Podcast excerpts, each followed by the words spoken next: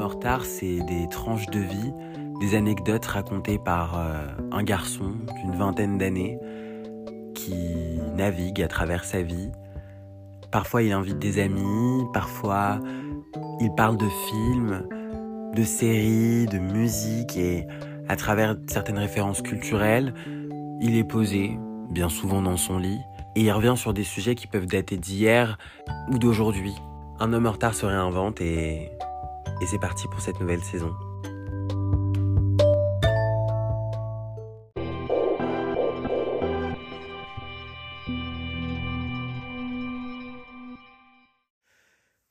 Il est 22h, 22h17. Je suis encore une fois dans mon lit. Et c'est marrant parce que là, je viens de dire à ma mère, euh, maman, je vais enregistrer un épisode de podcast.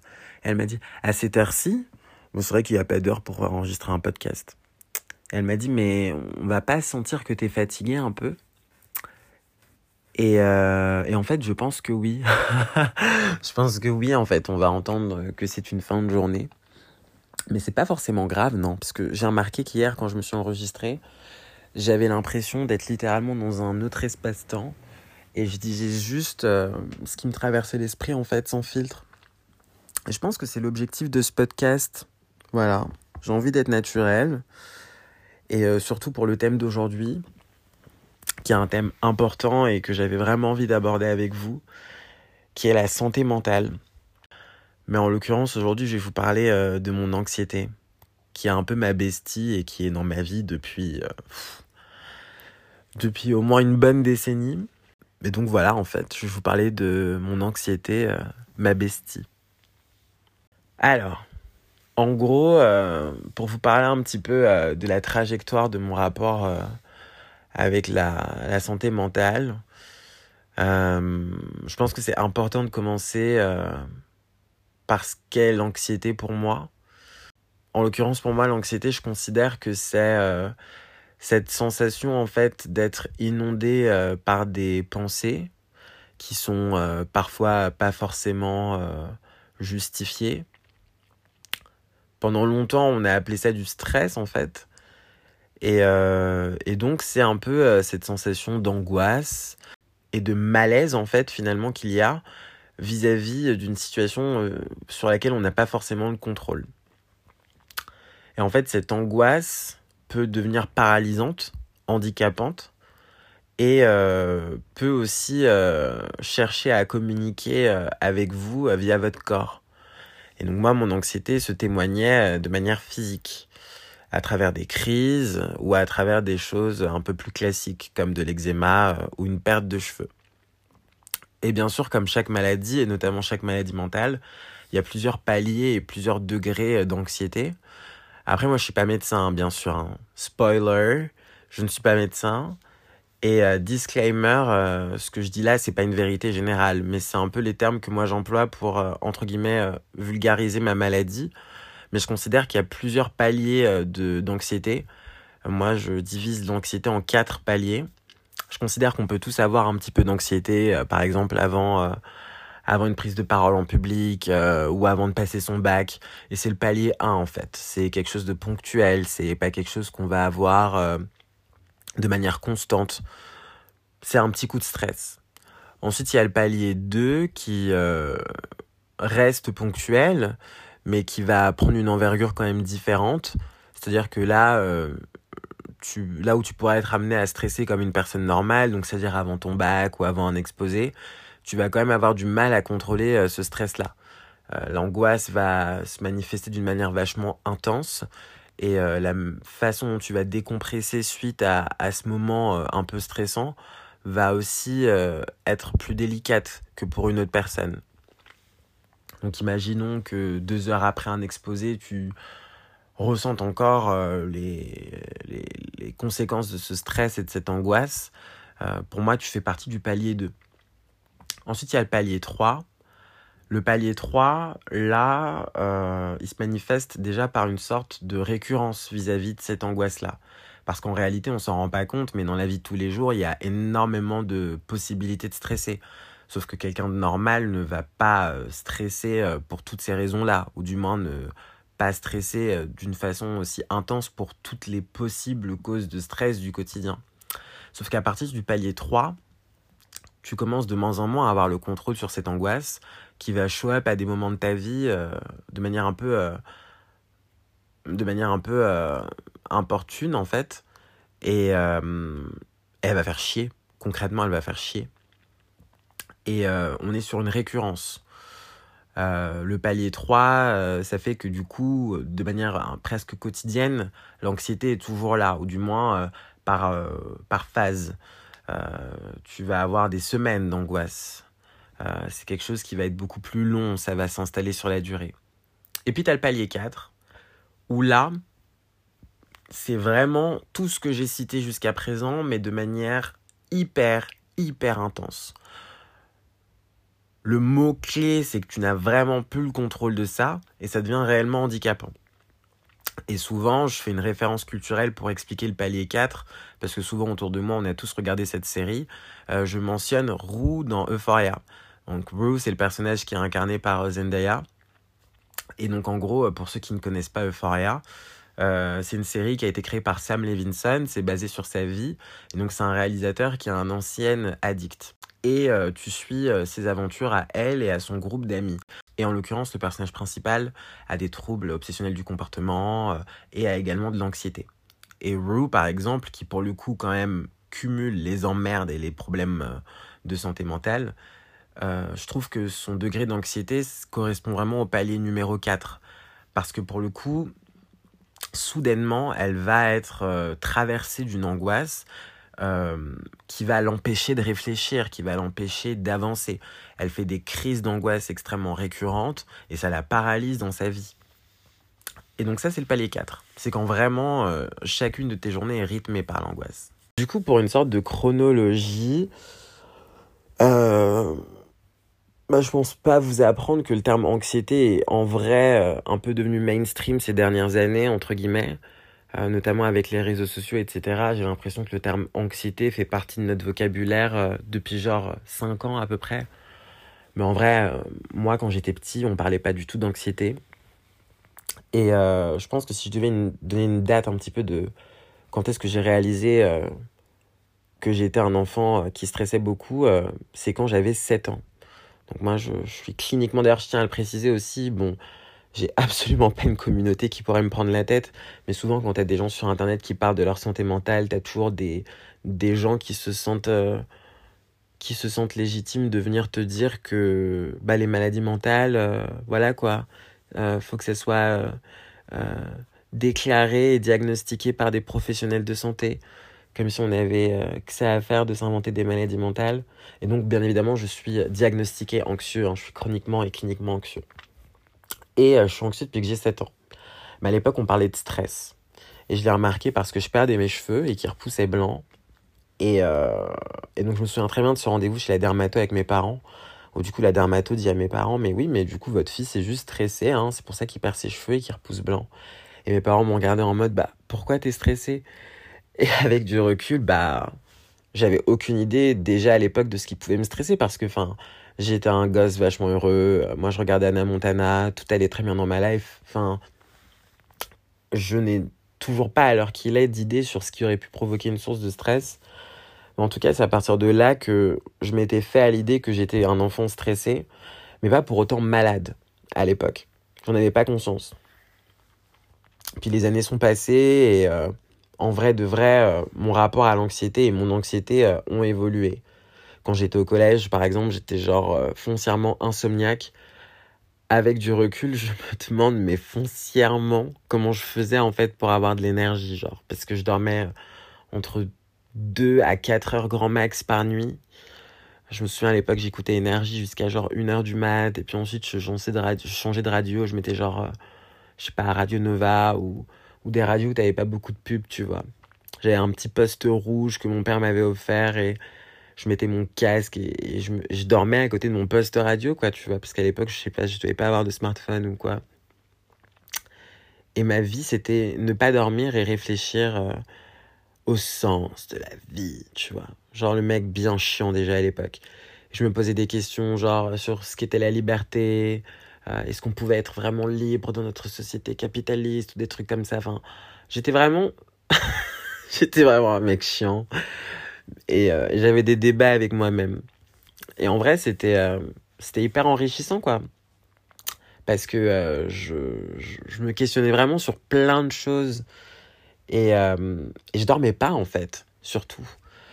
Mais, mais souvent, moi, quand je dois décrire mon anxiété, c'est que j'ai l'impression que mon cerveau est comme inondé de pensées. Euh, j'ai énormément de questions tout le temps, H24. Et j'ai l'impression que parfois, j'arrive pas à éteindre mon cerveau. Et euh, ça s'est beaucoup calmé hein, depuis ces dernières années, mais au collège, c'était à son paroxysme. Et ça, pareil, à l'époque, je le savais pas, quoi. Je pensais juste que j'étais insomniaque et basta, mais en fait, non, j'étais foncièrement anxieux et c'est pour ça que j'arrivais pas à dormir. Puis pareil, le temps est passé. Au collège, en vrai, euh, enfin, le, collège, j'ai eu, eu de l'insomnie, mais pas grand chose d'autre. Je me souviens pas si je perdais mes cheveux à l'époque. Après, j'ai eu ce que j'appelle les classiques, c'est-à-dire eczéma. L'eczéma, euh, vraiment euh, grand symbole du stress. Euh, vraiment notre corps quand il s'allie à notre cerveau pour, pour nous dire qu'il y a un truc qui cloche, tu peux être sûr qu'il va passer par l'eczéma, quoi. Ça fait franchement chier. Au lycée, ça allait. Et puis en vrai, à la fin du lycée, je pensais que c'était vraiment derrière moi, quoi vu qu'à l'époque j'avais vraiment cette sensation que ça se manifestait par ma perte de cheveux et que je perdais plus mes cheveux, j'étais en mode bah let's go en fait. Genre euh, let's go. Et puis euh, arrivé, euh, à la fac, beaucoup de choses changent. mon cercle change, j'ai toujours mes mêmes amis, hein, mais mais je rencontre de nouvelles personnes et je me découvre autrement aussi. Je vis l'expérience fac à fond, donc euh, je j'en profite pour euh, pour sortir, euh, aller voir énormément de films, des expos, prendre plein d'options. Enfin, je veux dire, je me redécouvre autrement et et notamment je, je découvre ce qu'est la santé mentale en fait, d'une certaine manière le terme anxiété est désormais introduit dans mon vocabulaire. Et je me dis, step by step, que c'est un peu ce que j'ai. Tout en ayant conscience qu'il n'y a pas un seul type d'anxiété. Euh, il y a plusieurs types de maladies mentales, il y a plusieurs degrés, plusieurs paliers. Euh, c'est un peu comme l'endométriose, qui pour le coup n'est pas une maladie mentale, mais t'as pas genre une endométriose, tu vois. Euh, il y en a plusieurs c'est pareil pour l'anxiété, euh, personne ne l'affronte de la même façon. Mais je me rends compte que j'ai quand même plusieurs euh, symptômes qui coïncident. Mais à ce moment-là, je ne fais pas de crise d'angoisse. À ce moment-là, j'ai jamais eu de crise d'angoisse. Et euh, après la fac, j'intègre une école de journalisme où là, pour le coup, genre, je, je stresse. C'est pas que je stresse, c'est que l'angoisse est là elle est là, elle existe, elle est sur mon épaule. La meuf me parle, quoi. Genre, ça y est, quoi. L'anxiété est soudainement personnifiée. C'est une, c'est un personnage principal de ma fucking life, en fait.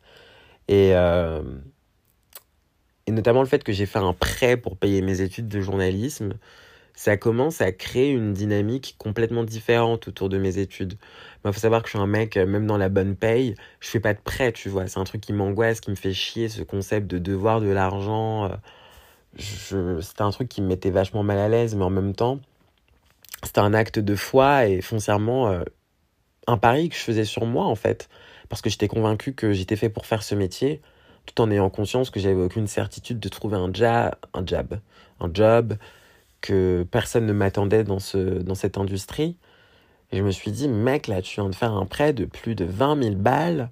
Euh, là, c'est plus la fac, en fait. Tu vois, c'est plus la fac. Euh, l'expérience fac, elle était géniale. Et heureusement que tu l'as vécu parce que là, c'est plus le moment de déconner, en fait. Et donc, j'avais jamais autant travaillé de ma vie. J'avais jamais autant stressé de ma vie. Mais c'était pour moi du bon stress, en tout cas. Et je dormais peu, mais c'était de la bonne fatigue aussi, quoi. C'était du bon stress et de la bonne fatigue. Je jouais avec du positif parce que je faisais enfin quelque chose que j'aimais, j'avais pas l'impression de subir mon existence et c'était hyper stimulant. Mais je voyais pas que j'étais de plus en plus fatigué, je voyais pas que je commençais de plus en plus à avoir la flemme de voir des gens. Et je voyais pas que je me forçais tout le temps, beaucoup. Parce qu'il faut savoir que j'ai une petite spécificité. Enfin, spécificité parce qu'il faut savoir que j'ai une petite spécificité. Enfin, spécificité.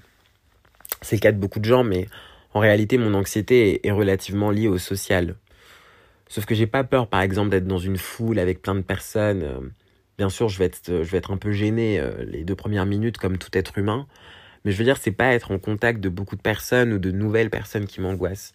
En vrai, je suis quelqu'un de relativement sociable. Euh, j'adore parler et découvrir des gens, mais c'est plusieurs choses liées aux gens et aux relations humaines qui peuvent me stresser. Par exemple, le conflit, c'est un truc que je digère mal. Ça ne veut pas dire que je vais mal gérer les conflits, je les gère plutôt bien. Mais c'est le fait qu'un conflit ait impacté ma vie que je vais avoir du mal à gérer. Genre, je vais rester stressé plusieurs jours après un conflit. Je vais me refaire en boucle euh, les échanges, euh, ce qui allait, ce qui allait pas, ce que j'aurais pu dire, ce que j'aurais pu ne pas dire.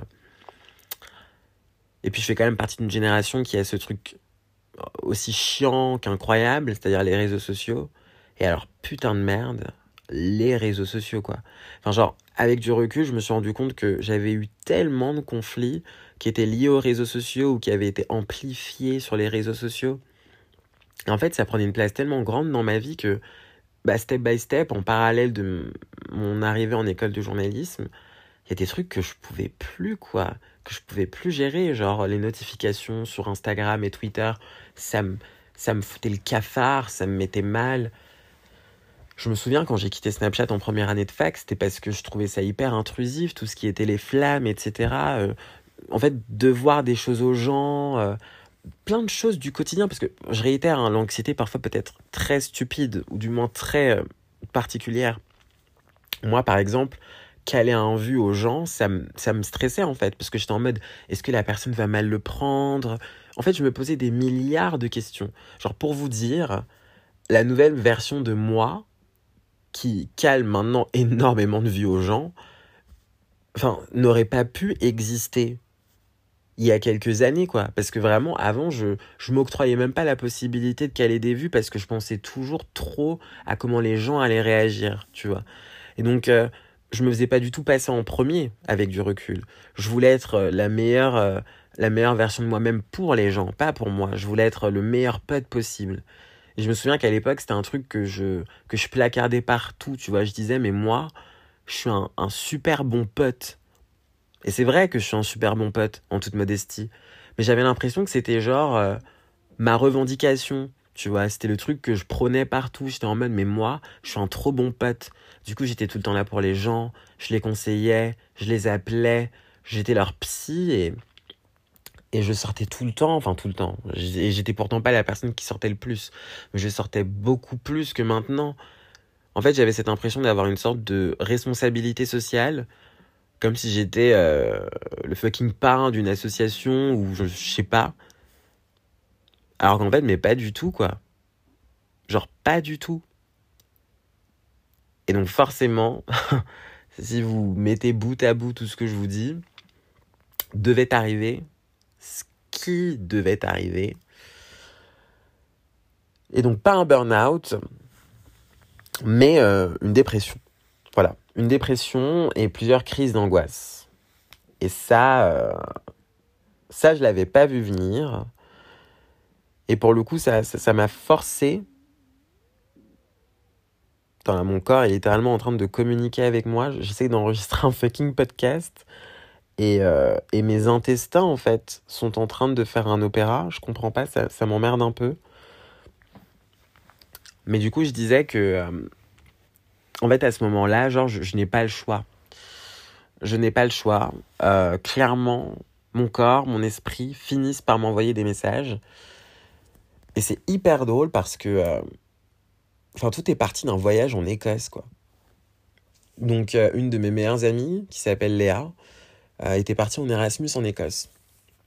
Et à l'époque, on était une petite team, euh, on était tous dans la même licence à la fac. Enfin, moi, je venais d'arriver en école de journalisme, mais j'étais dans la même licence que ces filles-là.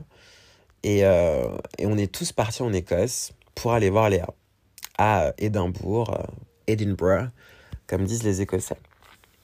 Bref, on show up là-bas et de base, on devait rester trois jours.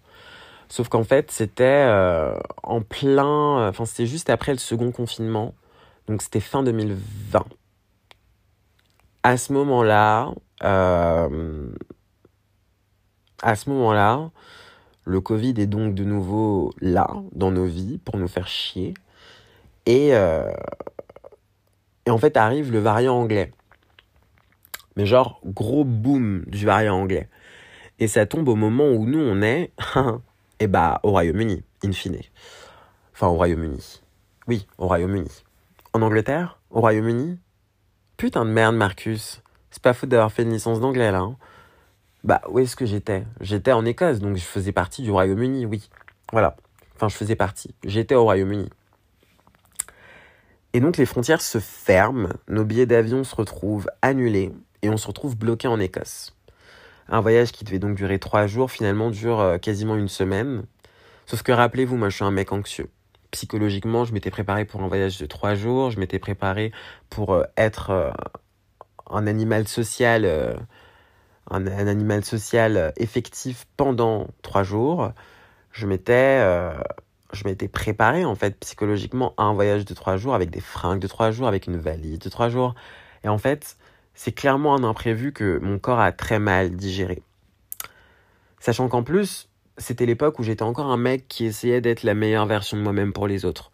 Donc j'ai fait tampon pour essayer de gérer les conflits entre euh, plusieurs de mes potes qui s'embrouillaient pendant ce voyage-là je en fait, je, je m'étais pris un shot de stress qui n'était pas du tout prévu dans ma matrice. J'ai raté Noël, parce que ah oui, ce que je n'ai pas précisé, que c'est du coup c'était fin 2020, donc c'était deux jours avant Noël. On devait rentrer deux jours avant Noël. Et in fine, bah, j'ai dû passer Noël en Écosse. Un truc qui me semblait vachement euh, anecdotique et qui n'avait pas, au premier abord, enfin, au premier abord, j'avais pas l'impression que ça m'avait tant fait chier que ça. En fait, en rentrant de ce voyage, qui avait duré une semaine, mais ressenti trois semaines pour mon corps, pour ma tête, j'étais exténué. J'étais éreinté, socialement parlant. Genre, je, me souviens très bien. Je suis rentré, je me suis dit, mais alors là, je ne veux plus voir personne pendant un mois. Je veux rester dans mon lit et ne voir son père. Et au début, c'était génial. J'ai adoré ne voir personne. Sauf qu'à un moment, j'ai commencé à, à paniquer parce que je me suis dit, mais ça va pas continuer comme ça pour toujours. Il va falloir que tu sortes de cette bulle. Et j'ai commencé à angoisser à l'idée de revoir des gens. Je voulais plus, en fait, je voulais plus du tout. J'ai enfin mute mes notifications Instagram. Et en fait, je, savais bien qu'il allait falloir que je revoie des gens, mais ça m'angoissait tellement. À ce moment-là, j'étais toujours de plus en plus fatigué. Et je me suis dit, oulala, oulala, oulala, oulala, oulala. Et en fait, début janvier, j'ai pas compris ce qui s'est passé, mais j'ai commencé à juste foncièrement être triste. J'étais triste, je me sentais vide, j'avais pas envie de voir des gens et, et sans réelle explication aucune, en fait, j'ai commencé à avoir cette sensation que je ne pouvais plus du tout bouger. En fait, j'avais de la force que pour une seule chose, c'était aller en cours et revenir. Ce qui m'a d'ailleurs vachement mis sur des fausses pistes parce que on vit dans une société où l'image qu'on a d'une personne dépressive, c'est quelqu'un qui peut pas quitter son lit, c'est quelqu'un qui du coup ne va plus se doucher, ne va plus parler à personne. Sauf que moi, en vrai, je gardais la face encore, tu vois, j'avais encore un minimum d'énergie pour garder la face. J'allais en cours parce que j'avais encore cette pression du prêt que j'avais fait pour payer mes études, donc j'allais en cours, je travaillais, mais dès que je rentrais chez moi, j'étais un fantôme et je ghostais énormément les gens. Parce qu'à l'époque, j'avais des remords vis-à-vis de ghoster. Donc en plus, j'étais anxieux à l'idée de ghoster les gens. Alors qu'en vrai, j'avais juste pas l'énergie de parler à quiconque. Et bien sûr, comme euh, Dieu, Bouddha, Allah, toute personne toute personne en haut dans les nuages qui, qui, a, qui a beaucoup d'humour a donc beaucoup d'ironie. Euh, cette force supérieure a donc décidé de saupoudrer ma vie de conflits que je n'avais bien évidemment pas l'énergie de gérer. Et à ce moment-là, j'ai eu cette sensation que mon monde s'effondrait. Genre, je me suis dit, mais, oh mon Dieu, genre, des conflits, des conflits. Début 2021, des conflits que je n'ai pas la force de gérer. Et en fait, j'ai juste faire un blackout en fait. J'ai décidé que j'étais dans un déni total, que j'allais pas essayer de chercher, de gérer ces, problèmes-là en fait. Mon corps ne pouvait pas, ma tête ne pouvait pas. J'avais cette, j'avais cette sensation, en fait, que j'étais dans une sorte de bocal, que je voyais les conflits, et que même si j'avais essayé de les gérer, je n'aurais pas pu, en fait, que j'étais enfermé dans mon bocal. Je n'avais pas de force, en fait, pour quoi que ce soit. Et j'avais juste une sorte de flemme, mais genre euh, internationale, quoi. J'avais jamais vécu ça, ni ressenti ça de ma vie. En parallèle, euh, je me souviens, on avait une sorte de semaine un peu de challenge dans mon ancienne école, où en gros, euh, tu avais des gens de médias qui venaient pour proposer des sujets, et nous, on devait les traiter, et puis ceux qui avaient euh, le meilleur traitement de cette information-là pouvaient potentiellement grappiller des contacts, faire bonne impression dans des rédactions, et essayer de négocier des stages, etc. Et à l'époque, c'est le directeur de l'information d'M6 qui vient nous voir, et qui nous propose trois sujets, dont un sur la détresse étudiante. Et donc avec mes potes, euh, mes potes de l'école de journalisme, on décide de traiter la détresse étudiante. Et, euh, donc on contacte des psys, etc. Parce que justement, en fait, euh, l'échec psy venait d'être mis en place par le gouvernement de Véran à l'époque, enfin le gouvernement de Édouard Philippe, si je me souviens bien, à moins que c'était déjà Castex, je sais plus. En tout cas, c'était Olivier Véran qui était ministre de la Santé. Et donc, euh, voilà, l'échec psy venait d'être mis en place. on voulait savoir si c'était un truc qui avait beaucoup été utilisé euh, par les jeunes. Donc, je me retrouve à appeler pas mal de psy et je tombe sur une psy qui me dit euh, Mais vous, en fait, vous, comment ça va? Et en fait, là, je, je, commence à réaliser que ça se trouve, je, je suis. je suis un jeune en détresse et, euh, et à ce moment-là, je me dis, ah ouais, ok. Ma mère qui avait l'habitude de me voir hyper souriant et surtout euh, toujours dans un mood pour sortir et voir des gens, commence à se dire que bah là, ça va faire bientôt deux mois que je calcule plus aucun être humain, que c'est peut-être un peu étrange. Et elle me dit, mais en vrai, euh, mon fils, tu sais, ça, pourrait être bien que tu, que tu vois quelqu'un, en vrai, ça pourrait te faire du bien, ça en tout cas, ça pourra pas te faire du mal. Et c'est comme ça que je me suis retrouvé euh, à aller voir mon premier psychiatre. Je me souviens très très bien euh, de la démarche qui s'est passée. En vrai, euh, t'entends souvent ça dans les films, etc., mais c'est la réalité. oser prendre rendez-vous, la démarche en fait de demander de l'aide, c'est déjà 50% du travail moi, à ce moment-là, c'était pas possible que je sois dépressif parce que j'avais tellement d'amis qui étaient en dépression et qui traversaient des choses qui pour moi étaient dix mille fois plus difficiles que ce que je vivais, bah qu'en fait j'étais pas dépressif, tout simplement. Je me disais, mais t'es pas dépressif, mec, en fait. T'as encore la force pour rire à des blagues en cours, t'as encore la force d'aller en cours. Et en fait, j'avais ce réflexe de minimaliser ce que je traversais et puis c'était sans oublier qu'en plus, à côté de ça, j'étais toujours anxieux. Parce que la réalité de la dépression, c'est que c'est rarement juste la dépression qui va être en mode coucou, maintenant t'es dépressif. Souvent la dépression, c'est une conséquence d'une autre maladie mentale, tu vois. Beaucoup de gens, en fait, euh, ont ce petit bonus, tu vois, ce petit cadeau en plus, genre, ah, tu penses que tu vas avoir qu'une seule maladie mentale? Non, non, bichette, on va te rajouter la dépression. C'est toujours plus fun si c'est avec, euh, si avec, tu vois, c'est toujours mieux d'avoir un petit bonus tu vois. Par exemple, les gens qui vont avoir des TCA, donc des troubles du comportement alimentaire, souvent ça va être couplé d'une petite dépression. Pareil pour les anxieux. Euh, je veux dire, on a, on a rarement juste une maladie mentale. Et souvent s'ajoute à notre maladie mentale la dépression, qui va finir par être une sorte de conséquence d'un mal-être qu'on a déjà en fait. Et donc, euh, clairement, euh, moi, je, suis conscient en fait que mon anxiété a impacté la dépression par laquelle je suis passé. Et quand j'ai décidé d'enfin aller voir un psychiatre, bah, ça a quand même été le, début d'une vie différente parce que au moins j'étais au courant que c'était pas ouf ce qui se passait dans ma vie et que ça pouvait aller mieux. Je choisis donc. non mais je rigole parce qu'en fait, je choisis donc un psychiatre avec des critères extrêmement douteux. J'en ai maintenant conscience. Mais à l'époque, je vais sur Doctolib et je choisis mon psy à sa photo de profil. Franchement, c'est la c'est la honte. C'est la honte, j'en ai conscience. Mais je me suis dit voilà, ce mec-là ressemble à un druide. Il a une longue barbe blanche, il a pris une photo devant une bibliothèque. C'est bon signe, c'est un mec à qui je me vois bien me confier, à qui je me vois bien raconter ma vie. Ah là là. If only I knew. si seulement je savais l'énergumène sur laquelle j'allais tomber. Donc bref, je me retrouve donc à guetter près de Montparnasse, encore un autre signe, parce que s'il y a bien deux choses que je déteste sur Terre, c'est Montparnasse et le 14e arrondissement de Paris. Genre vraiment deux trucs qui selon moi ne devraient pas exister. Je peux pas vous donner d'arguments forcément pour expliquer euh, mon malaise vis-à-vis de Montparnasse, mais je sais juste que dès que je suis sur mon Vélib et que je, vois au loin la tour Montparnasse, je me sens pas bien. Je suis en tachycardie.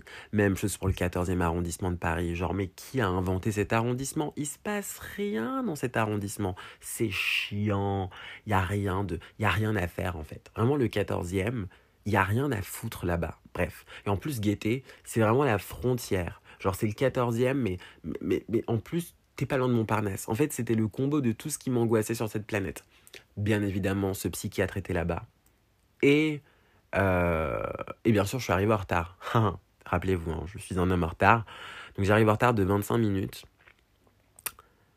Et, euh, et j'ouvre la porte et je me retrouve donc, euh, en fait, dans, dans le dans le cabinet de ce monsieur, en fait, qui pue la clope. C'est pas le monsieur hein, qui pue la clope, hein, c'est le cabinet.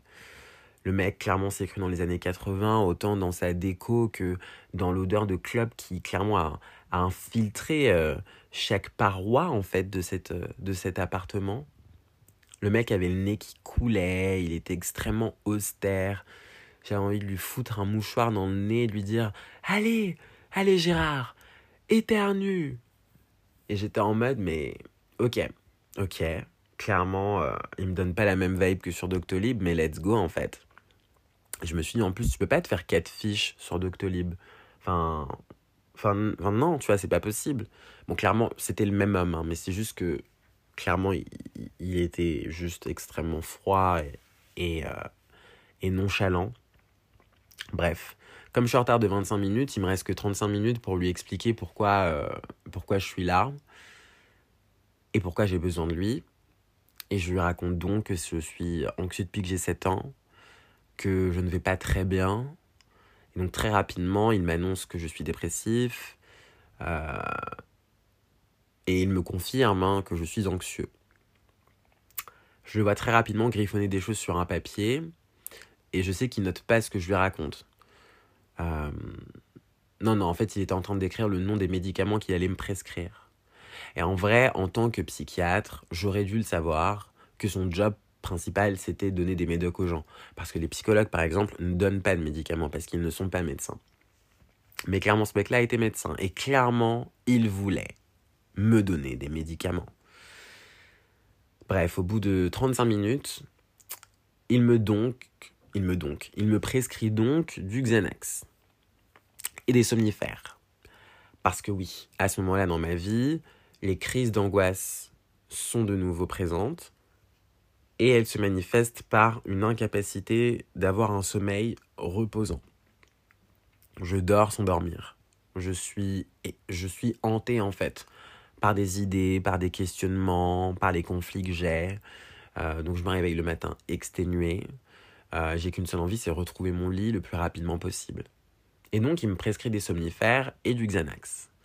Et à ce moment-là, je me dis, mais putain de merde, quoi, parce que je sais que j'ai des potes qui vont très très mal, beaucoup plus mal que moi, en fait. Et j'arrive pas à croire qu'on soit sous, le, sous, la même médicam, enfin, sur les mêmes médications, quoi. Enfin, il y a plusieurs paliers dans les maladies mentales. Je n'ai pas le même palier que mes potes qui sont sous Xanax. Je reprends donc mon petit Vélib en, en réalisant ce que j'ai dans la poche, quoi. C'est-à-dire une ordonnance pour du Xanax. Et je me dis, waouh, waouh, waouh, waouh, c'est ouf, quoi. Et en fait, je, je me dis, bon, d'un côté, c'est un médecin, euh, je suppose qu'il sait ce qu'il dit. En même temps, il m'avait l'air vachement bizarre. Mais j'ai besoin de me dire que si un jour j'ai besoin de mettre sur pause mon cerveau, je peux. Donc je me souviens très bien, après avoir fait une crise d'angoisse, me dire, bon, c'est parti, demain tu vas acheter le Xanax. Et à ce jour, ça va bientôt faire euh, un an et demi, je n'ai toujours pas, je n'ai toujours pas utilisé euh, un seul Xanax. La boîte est toujours là, mais j'en ai pas pris parce que ce que j'avais envie, c'était me dire que au pire, c'était là. Mais j'avais pas envie de tomber là-dedans parce que, pour moi, hein, après c'est mon avis, euh, les médicaments sans thérapie, ça n'a aucun intérêt. Et comme je savais très bien que j'allais pas continuer une thérapie avec ce mec-là, je me suis dit que bon, j'allais prendre les médicaments, j'allais les mettre dans ma valise, mais en aucun cas j'allais les prendre sans avoir de thérapie. Et oui, je parle de valise parce que me prenant pour un personnage de film, je n'en pouvais plus de Paris, alors il était question pour moi de partir. Donc, euh, je suis parti pendant six mois de la capitale pour euh, faire des stages, parce qu'on n'est quand même pas dans un film, je ne suis quand même pas riche. Donc si je partais de Paris, c'était pour bosser. Et j'ai fait trois mois en Guadeloupe et trois mois en Bretagne.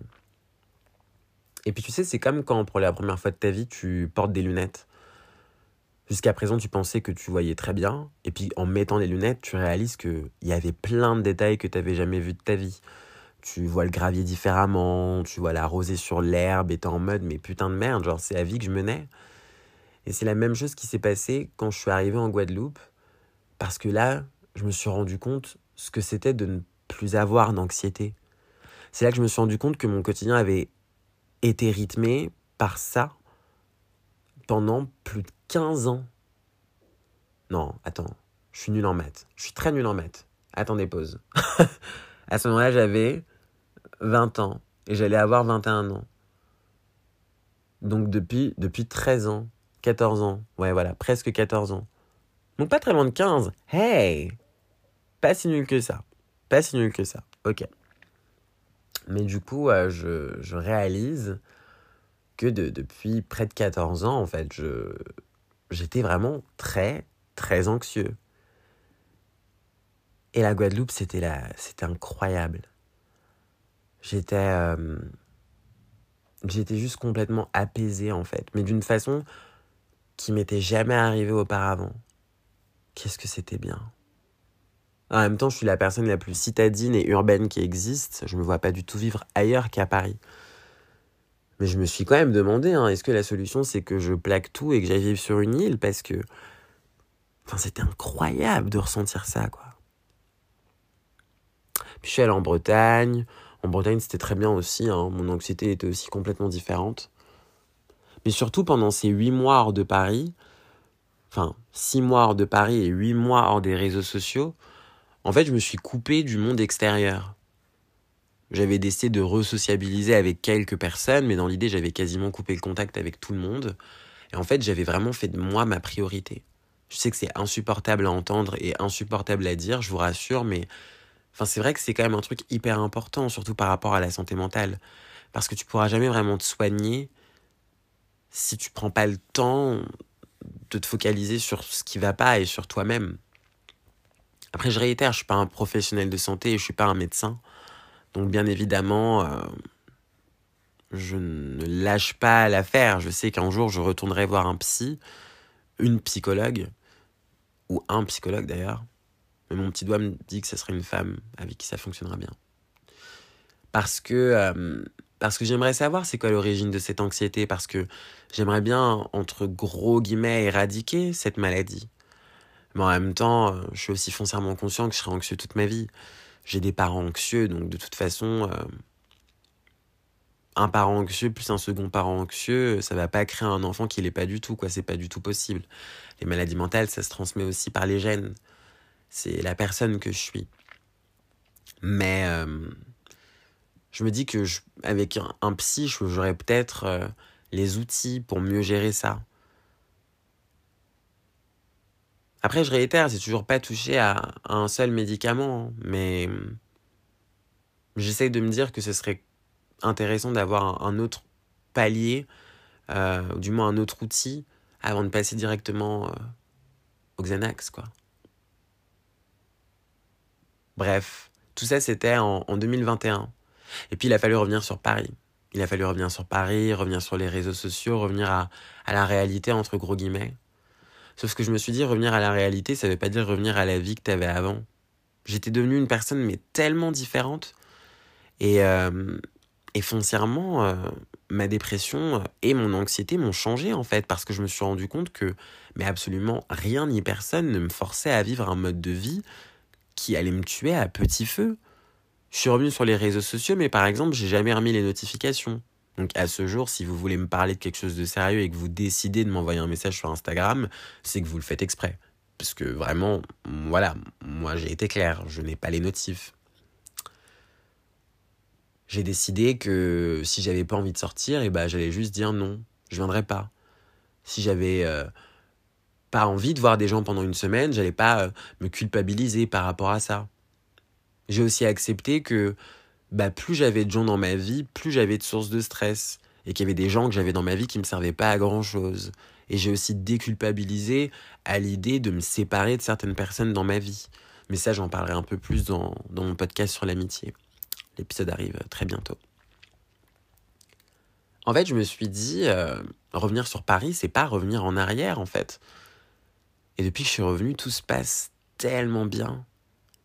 Mais bon, l'anxiété est quand même là. Alors j'ai aussi appris à parler.